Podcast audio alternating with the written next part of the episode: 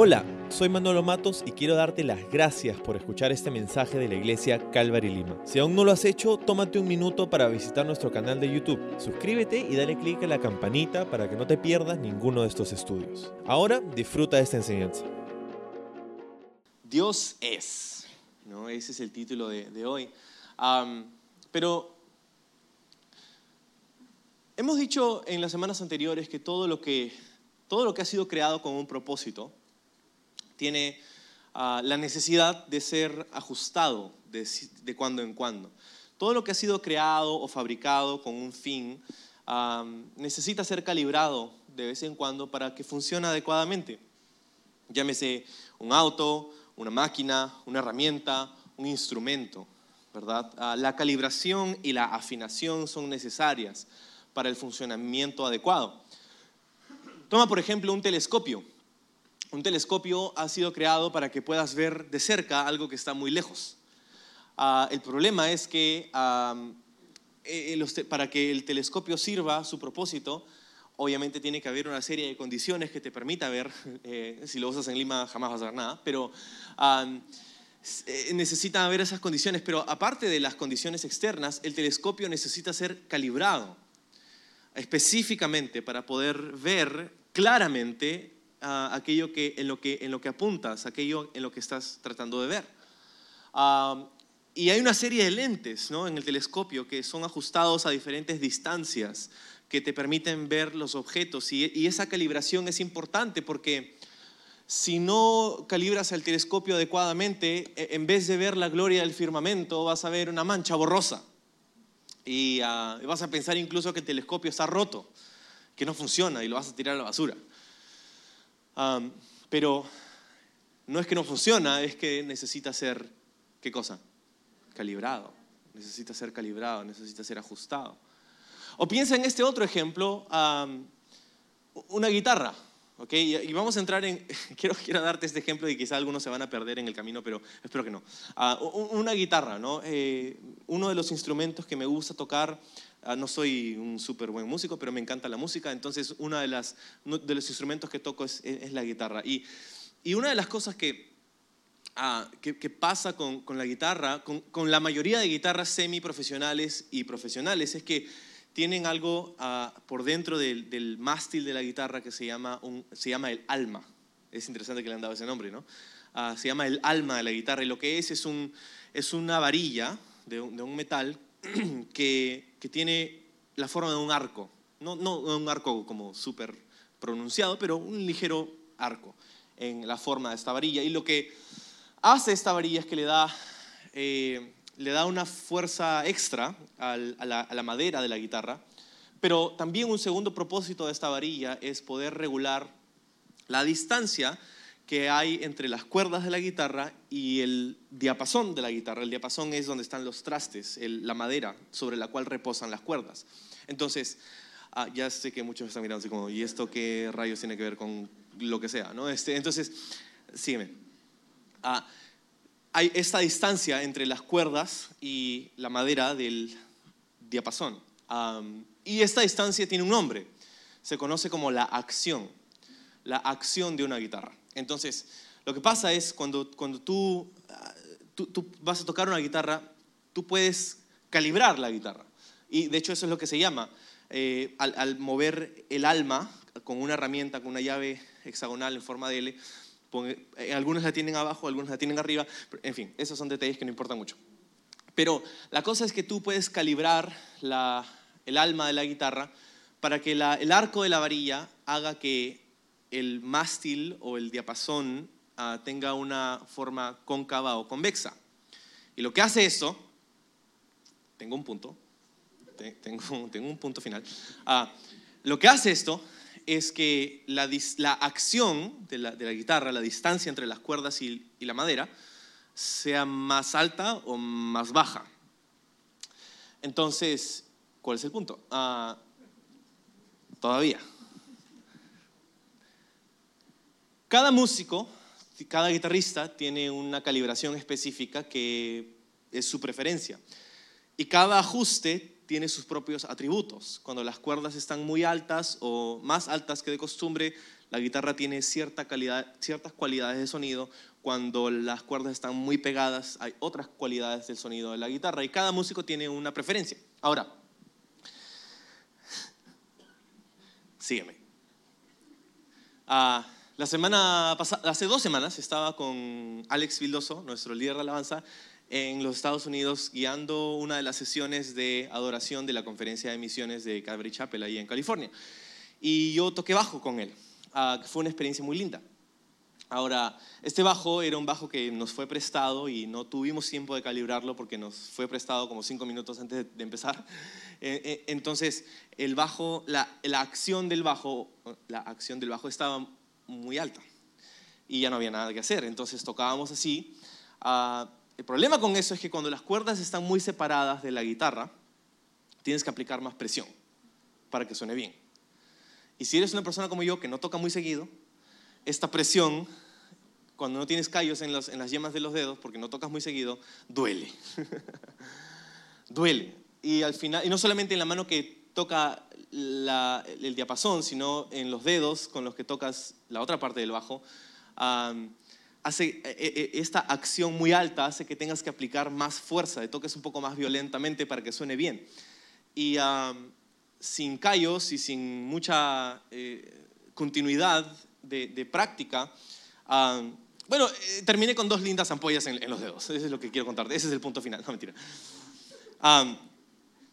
el punto es este, que muchas veces sucede así con nosotros. Muchas veces pasa así en nuestra vida espiritual. Tenemos la necesidad de ser calibrados de vez en cuando en nuestra mente, en nuestro corazón, en nuestra alma. Porque algunos esta mañana, así como el telescopio, quizá tú estás mirando tu vida, estás queriendo ver la imagen panorámica, estás queriendo ver lo que Dios está haciendo, pero solamente ves una mancha borrosa y, no entiendes y no sabes y es como, ¿por qué está pasando esto? Y no, no entiendo lo que Dios está haciendo y, y, tienes, y estás tratando de poner las piezas juntas, pero lo único que ves es una mancha borrosa y no entiendes nada de lo que está pasando en tu vida en este momento. Y, y quizá piensas que hay algo roto en ti. Quizá piensas que tú eres el problema. pero es increíble lo que sucede con un poquito de calibración en la dirección correcta. De hecho, este, este pequeño ajuste, esta, calibración literalmente puede hacer un mundo de diferencia. Un mundo, ¿viste lo que hice ahí? Un mundo, telescopio, ves el mundo. Un mundo de diferencia. Y como una guitarra, quizá algunos esta mañana, no es que haya nada malo necesariamente ocurriendo en tu vida, no hay nada, no hay nada trágico ocurriendo en tu vida en este momento, quizá todo aparentemente está yendo bien, pero tú te sientes descontento, te sientes como que algo te falta, te sientes como ah, quizá irritable más de lo normal ah, y, no sabes por qué, te sientes frustrado y no hay nada malo ocurriendo afuera, no, no, hay nada necesariamente malo ocurriendo en tu vida, pero, pero sigues teniendo esta sensación de, de descontento, de frustración. Y lo que simplemente eh, estoy por sugerirte esta mañana es que quizá lo que necesitas hoy es un pequeño ajuste, una pequeña calibración. Una de las cosas que más necesita ser calibrada, eh, que, mucho depende de este, de este ajuste, es nuestro concepto, nuestra idea de quién Dios es. Porque muchas personas tienen ideas totalmente erróneas sobre quién es Dios. Y quizás son sus proyecciones personales, quizás son sus experiencias vividas, sus contextos, quizás son las nociones culturales, ideas preconcebidas que le imponemos a Dios y son esos los lentes a través de los cuales miramos la Biblia. Y en vez de ver a un padre amoroso, vemos a un déspota odioso. Y en vez de mirar a un ser todopoderoso, misericordioso, que tiene un plan y quiere lo mejor para nosotros, que nos llama hacia Él, miramos a, a un juez, a un semidios como esos de la mitología, que tiene un, un, un rayo en su mano y está listo para tirarte ese rayo y hacerte trizas en la primera que metas la pata. O quizá miramos en nuestra vida y hay consecuencias y cosas malas que están pasando y tú dices, claro, Dios me está castigando. Y tenemos esta idea de que Dios está con el ceño fruncido mirándonos así, diciéndonos, la próxima vez vas a ver. Y muchas personas, incluso creyentes, cristianos, se han hecho ideas completamente equivocadas acerca de quién es Dios. Por eso es que necesitamos tener un concepto correcto, un concepto bíblico de quién Dios es, porque Dios se ha revelado a nosotros. Ah, necesitamos conocer quién es Dios. Ahora, tenemos que hacer una salvedad y es la siguiente. Nuestras mentes finitas no pueden terminar de entender a un Dios infinito.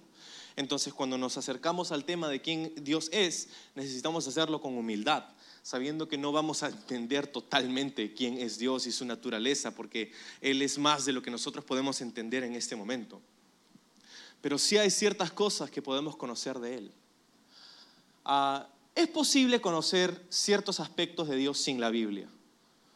Ah, puedes conocer, por ejemplo, que eh, Dios es creador.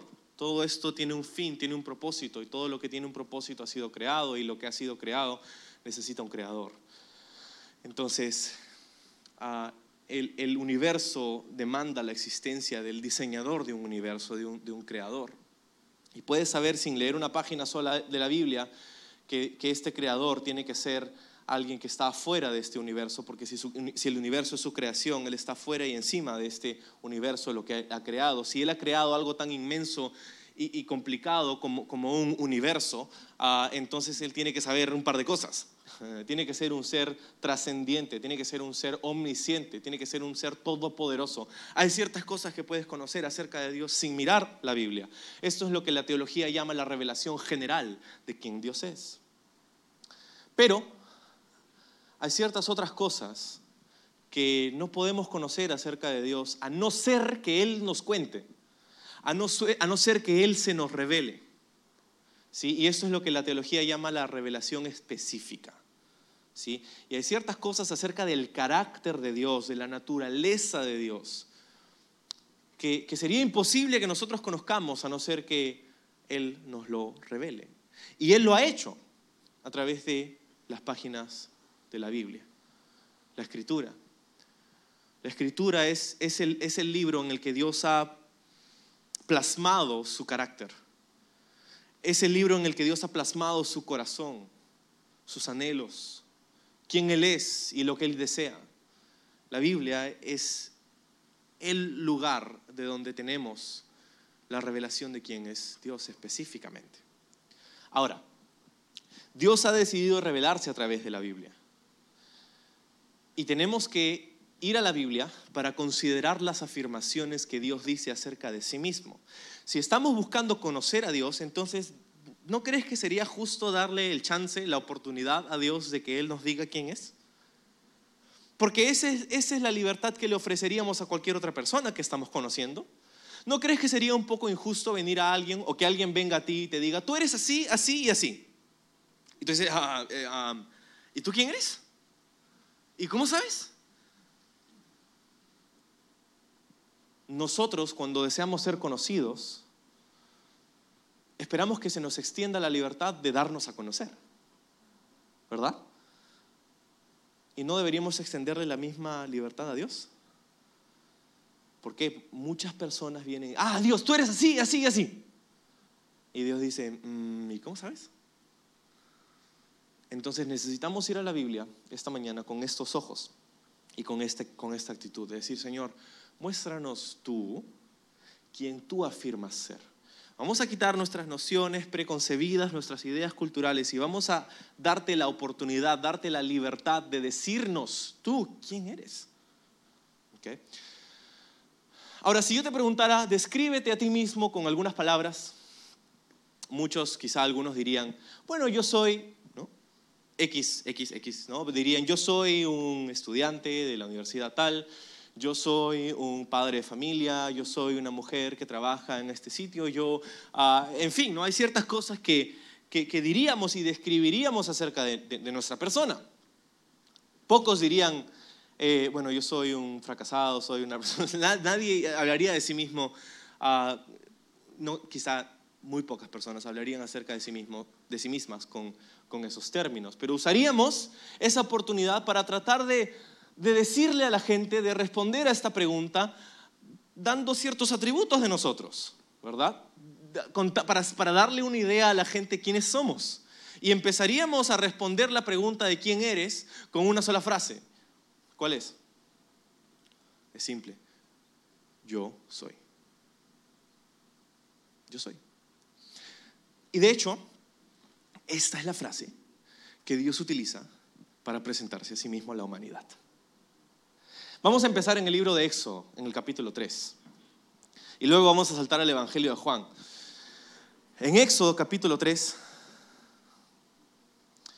es, es el momento en, en el que Dios está comisionando a Moisés. Dios le está diciendo a Moisés, yo quiero que tú vayas donde Faraón y le digas que libere a mi pueblo Israel. Y luego quiero que vayas donde los israelitas y les digas que necesitan acompañarte y seguirte para dejar Egipto. Entonces Moisés dice, Señor, ah, todo bien, pero, o sea, gracias por considerarme y todo, chévere, pero, pero la cosa es, ah, ¿cómo voy a hacer que Faraón diga que sí a mi propuesta de liberar a los cientos de miles de sus esclavos? ¿Cómo voy a lograr que Faraón diga, ah, ¿quieres llevarte a toda esta población de mis esclavos que de hecho contribuyen a la economía de nuestro imperio? Ah, llévatelos, claro. ¿Cómo voy a hacer para que Faraón siquiera me dé audiencia? Y la segunda pregunta es, ¿cómo voy a hacer para que los hijos de Israel me sigan? Una cosa es que hables con Faraón y que Faraón diga, sí, vayan. Pero otra cosa es que los israelitas vean a Moisés y digan, ¿quién eres tú? ¿Y quién te ha mandado a ti para sacarme a mí de donde estoy? Si yo quiero quedarme acá, ¿qué pasa? ¿No? Habían dos problemas. Y esos dos problemas recaían sobre la autoridad del que mandaba. Entonces Moisés sabía esto y le hacía la pregunta a Dios en este pasaje, Señor, ¿quién les diré que me envió? Y la respuesta de Dios en el verso 14 dice, y Dios respondió a Moisés, dice, yo soy el que soy. Yo soy el que soy, le dice Dios. Y Moisés, y de repente tú y yo nos quedamos como, hmm, ok, ¿algo más? yo soy el que soy. Y sigue diciendo Dios, y dijo, así dirás a los hijos de Israel, yo soy, me envió a vosotros. Además, diréis, además dijo Dios a Moisés, Así dirás a los hijos de Israel, Jehová, el Dios de vuestros padres, el Dios de Abraham, el Dios de Isaac, el Dios de Jacob me ha enviado a vosotros. Ese es mi nombre para siempre. Escucha lo que dice Dios. Con Él, o sea, su nombre, se me recordará por todos los siglos. Te hago una pregunta, ¿hoy estamos en uno de esos siglos? Sí, lo que quiere decir es que Dios hoy quiere ser conocido por esto. Yo soy es la frase. Ahora, tú dices, yo tengo un grado de literatura y te puedo decir que esa frase no tiene sentido. Como yo soy, le falta algo, ¿no? Gramaticalmente falta algo. Y es que la gramática ha sido construida por seres finitos como tú y como yo. Pero la gramática está por debajo de aquel que ha creado el universo. Entonces, ah, cuando Dios dice yo soy, tiene todo el sentido del mundo. ¿Por qué? Porque hay mucho en esta frase, en estas dos palabras, para nosotros. Yo soy. Verás, hace un momento dijimos, cuando nosotros nos describimos a nosotros mismos, usualmente damos atributos, usualmente damos a nuestra mejor cara. Ah, usualmente sentimos la necesidad de decir algo bueno para sentirnos validados. Y eso es lo que en esencia son las redes sociales. Pero cuando Dios la primera vez que Dios decide revelarse específicamente a la humanidad, a Moisés y por consiguiente a todos nosotros después, solamente dice yo soy. Él no siente la necesidad de decirte yo soy así o asá. Simplemente dice yo soy. Y ahí es donde encontramos algunas cosas súper importantes acerca de Dios. Cuando Él se presenta a sí mismo como yo soy, ¿qué es lo que está diciendo? Está diciendo, está identificándose como el ser supremo. Cuando dice yo soy, Él está diciendo yo soy autosuficiente. Yo no necesito ser descrito por ningún atributo, porque ningún atributo me encierra y cataloga a mí. ¿Te has dado cuenta que nosotros a veces usamos ciertos atributos de las personas para catalogar y ponerle etiquetas a la gente? Dios dice, ninguna etiqueta es lo suficientemente grande como para contenerme a mí. Por eso simplemente te digo yo soy. Y cuando está hablando acerca de yo soy, está hablando acerca de la causa no causada. Es quien Él es es el creador no creado. Es el eternamente autoexistente, autosuficiente, inmutable Dios. ¿No es así? Eso es lo que está metida en esta frase, yo soy. Ahora, llegamos al Nuevo Testamento, ya pasamos por Éxodo. Llegamos al Nuevo Testamento y encontramos a un personaje, un hombre, su nombre es Jesús. Y Jesús se presenta a sí mismo a través del Evangelio de Juan, o como es registrado por Juan. Y en siete ocasiones diferentes, no una ni dos, pero siete, siete ocasiones diferentes, Jesús se presenta a sí mismo usando esta misma frase, diciendo, yo soy. Yo soy. Ahora, Jesús en el Nuevo Testamento utiliza esta frase y dice, yo soy, y le da una descripción en estas siete ocasiones diferentes, hay siete descripciones diferentes de quién Jesús es. Ahora, solamente quiero saltar a Éxodo un momentito más antes de desprendernos totalmente para llegar a Juan, pero en el verso 15 de Éxodo 3, Dios dice, en el verso 14 dijo, yo soy, te envió, ¿verdad? En el 15 dice, Jehová el Dios de vuestros padres, el Dios de Abraham, de Isaac, Dios de Jacob, me ha enviado a vosotros. Eso es lo que tú dirás. Si pones los dos versos juntos, lo que está diciendo es que esta frase de yo soy es sinónima, es equivalente a Jehová. ¿Sí? Yo soy es igual a el Dios de Abraham, de Isaac y de Jacob. Es el Dios eternamente autosuficiente, autoexistente, inmutable, Él, Jehová, Él. Entonces yo soy es igual a Dios. ¿Verdad? ¿Estamos de acuerdo con eso? Ok. Ahora sí, llegamos a Juan. Y Jesús utiliza esta frase diciendo yo soy. En estas siete ocasiones diferentes, Jesús nos da siete descripciones peculiares acerca de quién Él es. Y no es por casualidad que Jesús utiliza esta frase, yo soy. Jesús deliberadamente estaba tratando de que la gente haga la conexión en su mente. Cuando él decía yo soy, su audiencia judía inmediatamente reconocería que es la frase que usó Dios en Éxodo capítulo 3. Y de hecho en dos otras ocasiones, aparte de las siete en el libro de Juan, Jesús dijo esta frase yo soy y cosas increíbles pasaron. En una ocasión, por ejemplo, estaban viniendo los guardias para llevar a Jesús a su juicio. Y le preguntaron, ¿eres tú Jesús el, Nazareno? Y Jesús dijo, yo soy. Y los guardias se cayeron. como, eh, eh, Entonces, yo soy. Jesús estaba deliberadamente usando esta frase para que su audiencia hiciera la conexión. Yo soy. ¿Te acuerdas quién es yo soy? Yo soy es igual a Jehová, Dios.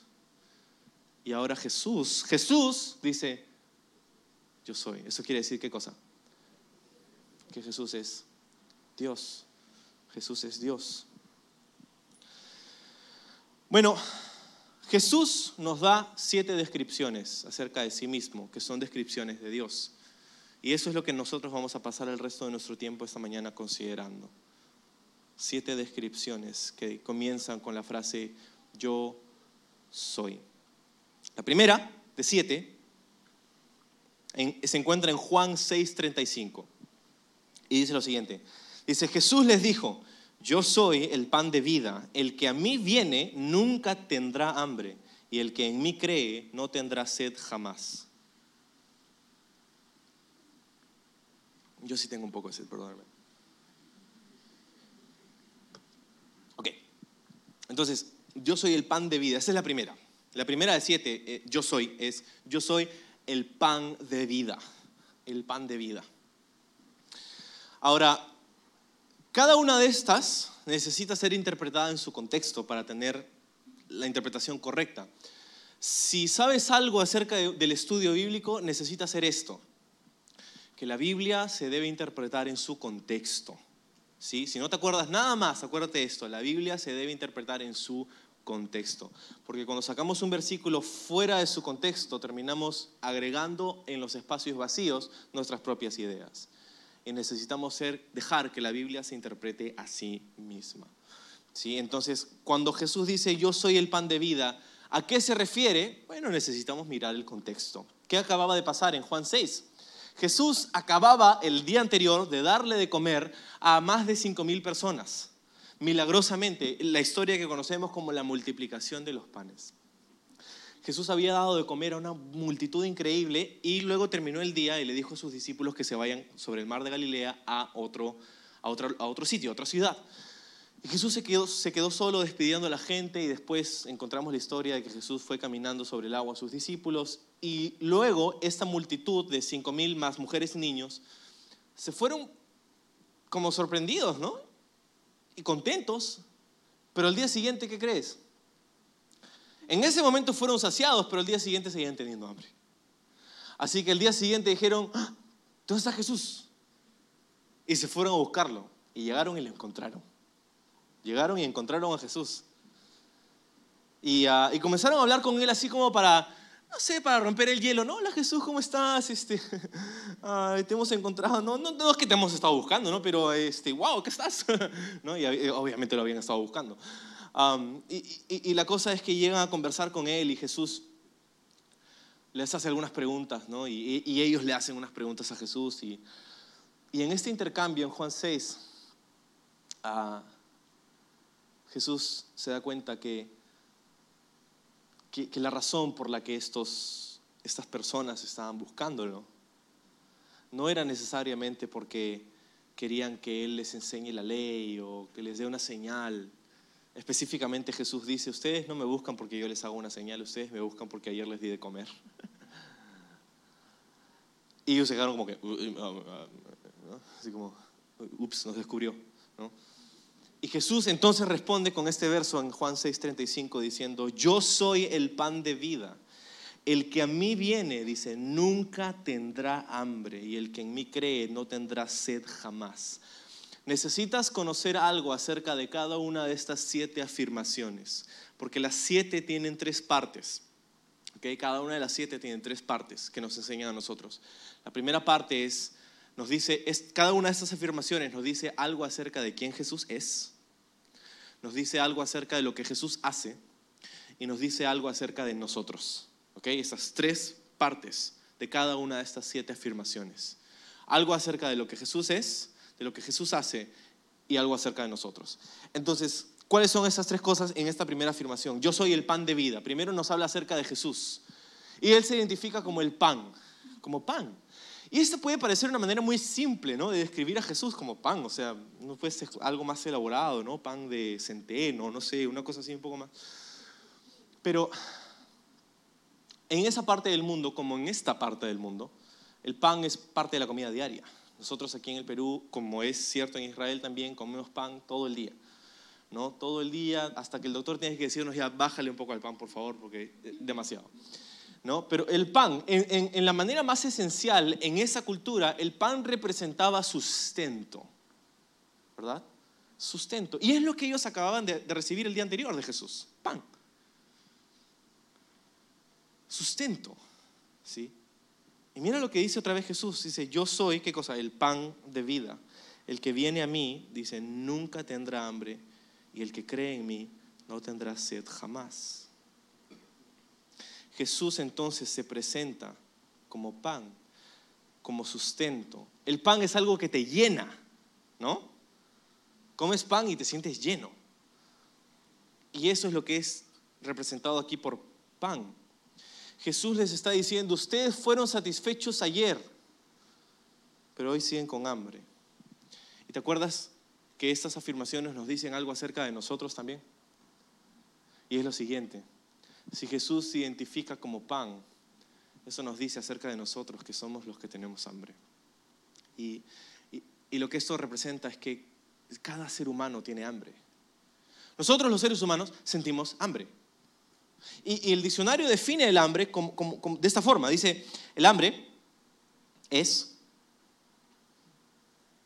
una sensación de incomodidad o debilidad causada por la falta de alimentos junto con el deseo de comer. Esa es la, definición del diccionario de, lo que es hambre. Y alguno dice, ah, Dios me habló. Eh, porque eh, Dios, eh, así me siento. Así Dios ha descrito, ah, Dios está conmigo, decimos. No, no, tranquilo. Quizá es el hambre hablándote y no Dios. Pero así describe el diccionario el hambre, ¿verdad? Como una sensación de incomodidad, como un deseo de algo que quiero y no tengo y estoy buscando. Una debilidad, dice el diccionario, causada por la falta de alimentos. Ok, aquí estamos llegando entonces. Los seres humanos sentimos hambre pero los seres humanos también tenemos hambre. Y son dos cosas diferentes y me estoy refiriendo a cosas diferentes. Una cosa es la sensación del hambre física y otra cosa es el hambre espiritual, el hambre de tu alma. Todos nosotros tenemos un hambre espiritual. Todos nosotros estamos buscando ser satisfechos por algo o alguien.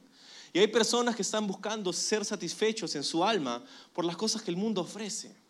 Hay algunas personas que están buscando ser satisfechos y llenos en su corazón con el dinero, por ejemplo. Y están buscando el dinero, están buscando más y más dinero y su vida se trata acerca de generar recursos para sí mismos, para llenar, para sentirse satisfechos. Tú sabes que fue gracioso lo que le preguntaron una vez a, uno de los primeros, sino el primer millonario de los tiempos modernos, que se apellidaba Rockefeller. Y le preguntaron una vez hacia el final de su vida, señor Rockefeller, ¿cuánto dinero más usted piensa hacer, conseguir? Y su respuesta icónica respuesta fue, un poquito más. Esa fue su respuesta. Un poquito más. Y es que el dinero no puede satisfacer el corazón del ser humano, el hambre del alma del ser humano. otras personas buscan satisfacer ese hambre en los placeres. De repente me voy a sentir satisfecho cuando me sienta complacido, cuando ciertos placeres y ciertas cosas, el problema es que los placeres no fueron diseñados para satisfacer nuestro corazón. Los placeres fueron diseñados por Dios para que dentro de sus parámetros podamos disfrutarlos y disfrutar de esta vida que Él nos ha dado. Pero algunas personas toman los placeres y se entregan a los placeres para tratar de ser satisfechos por los placeres y terminan, terminan heridos, terminan adictos, terminan perdiéndolo todo. Ah, hay otras personas que derivan su, ah, satisfacción de las redes sociales, por ejemplo. De la validación que sienten cuando pones una foto y te ponen un like y otro like y dos likes y otro like y 25 likes y 100 likes y 1000 likes. ¡Wow! Me siento satisfecho hasta que ves la cuenta de alguien más que tiene más likes que tú. ¿Te das cuenta? Nada de lo que este mundo nos ofrece tiene la cualidad, la capacidad de satisfacernos. Nada. Excepto Jesús. Jesús dijo, yo soy el pan de vida, yo soy el pan de vida. Jesús es el único que puede satisfacer completamente el corazón y el alma humana.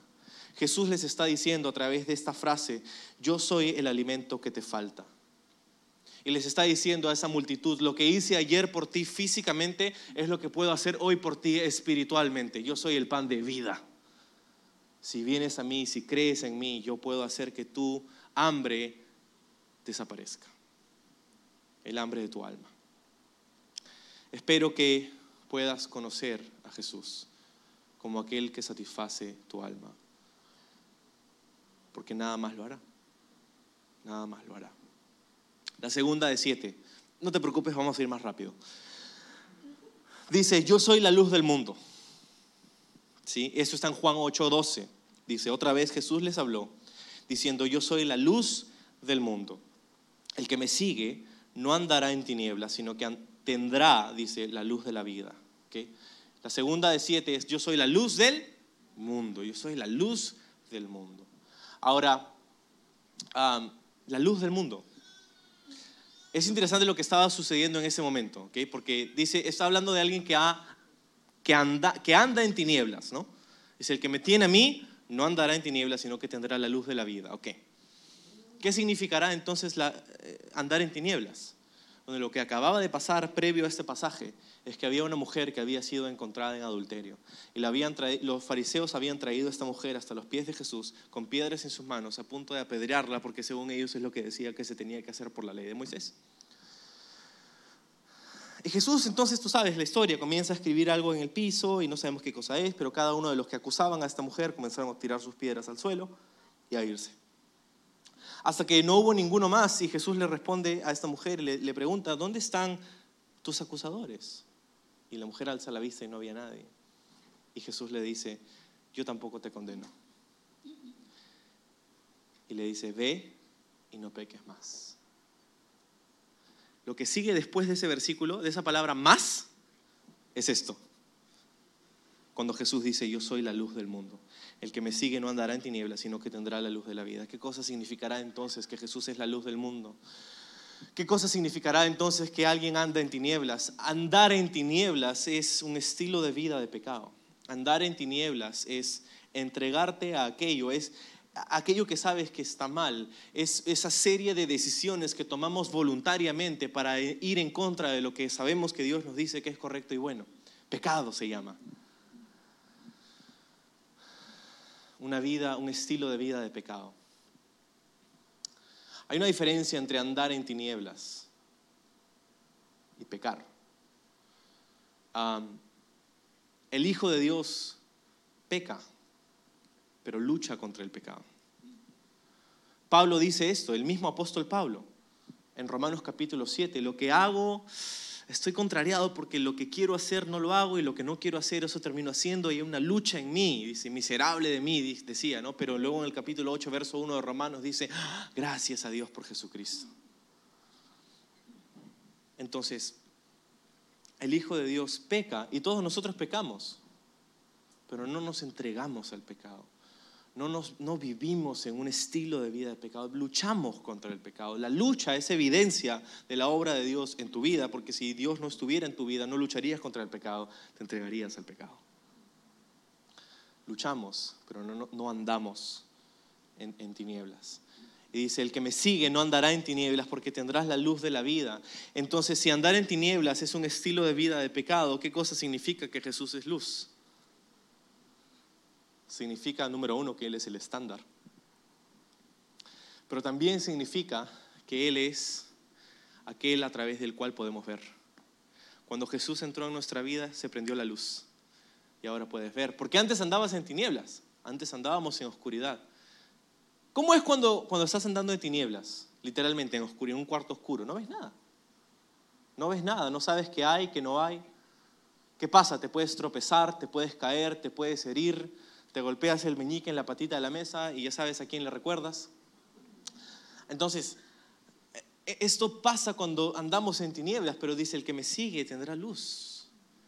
Y seguramente ha pasado con muchos de nosotros, que miramos atrás a nuestra vida antes de Cristo y decimos, no puedo, no puedo creer que eso es lo que yo consideraba normal y bueno. Andaba en tinieblas, pero ahora veo, ahora veo. Entonces yo soy la luz del mundo. Luego, dice número 3, yo soy la puerta. En Juan 19 dice, yo soy la puerta.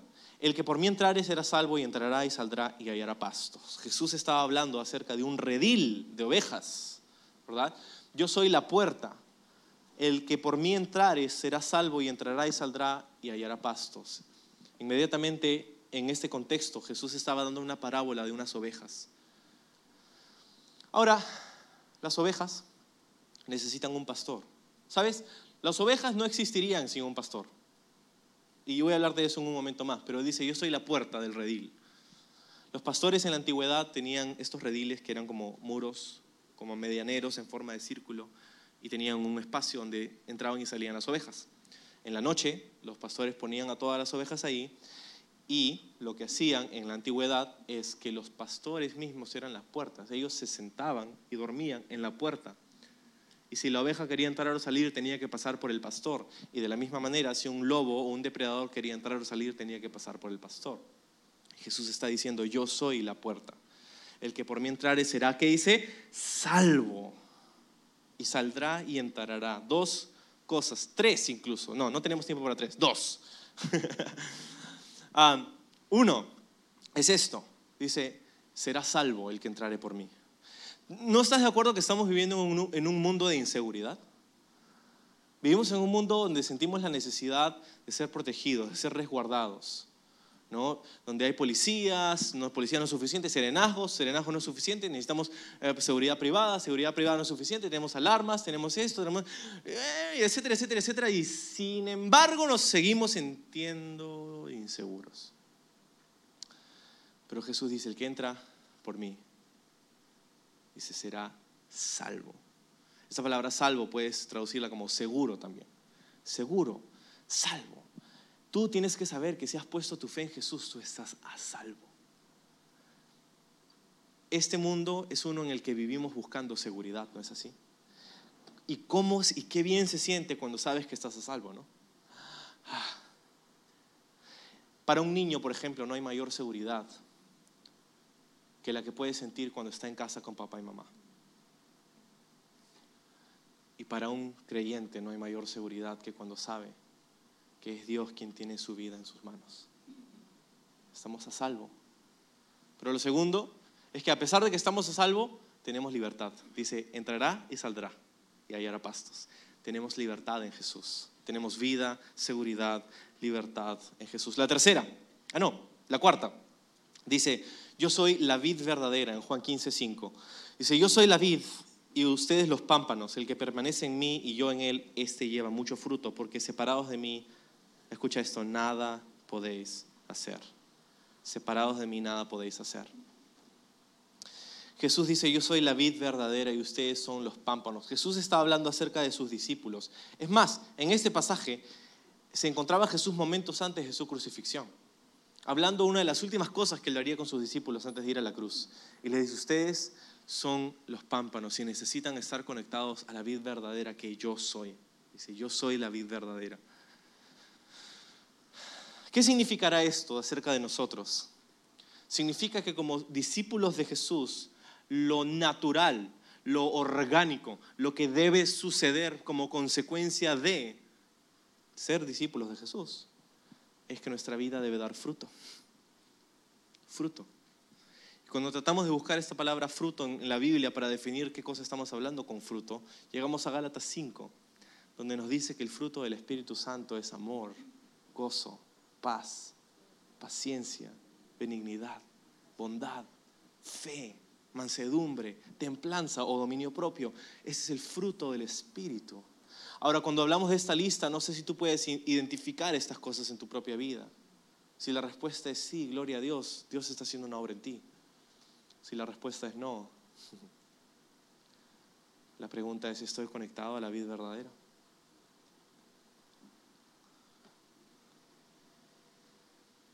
No puedes hacer nada sin mí. Debemos dar fruto, pero no podemos dar fruto aparte de Él. Necesitamos estar conectados con Jesús. 5. Dice, yo soy el buen pastor, en Juan 10, 11. Dice, yo soy el buen pastor, el buen pastor da la vida por sus ovejas. El buen pastor da su vida, dice Jesús, por sus ovejas. Ahora, Jesús se identifica como pastor. Si Jesús es pastor, ¿nosotros qué somos? Somos ovejas. Somos ovejas. Ahora, regresando al tema de las ovejas, las ovejas son de los animales más tontos que existen honestamente. Una oveja puede estar comiendo en un acantilado, un poquito de grasa aquí, césped, ¿no? Está comiendo. De pronto se acaba el césped aquí y va un poquito más adelante porque está más el garza ahí, entonces come un poquito más. Se acaba y sigue, sigue caminando. Y sigue caminando y comiendo hasta que se revienta la oveja en el fondo del acantilado. Ups. Una oveja sale del redil y sin la dirección de su pastor se pierde. Se pierde, no regresa jamás. No sé si alguna vez has visto una oveja pelear, pero es, o sea, para defender su vida. Es uno de los panoramas más patéticos que existen en la creación. Son animales completamente vulnerables, están llenos de una cosa que nosotros usamos para vestirnos. O sea, eh, es, es alucinante. Y Jesús dice, ustedes son ovejas.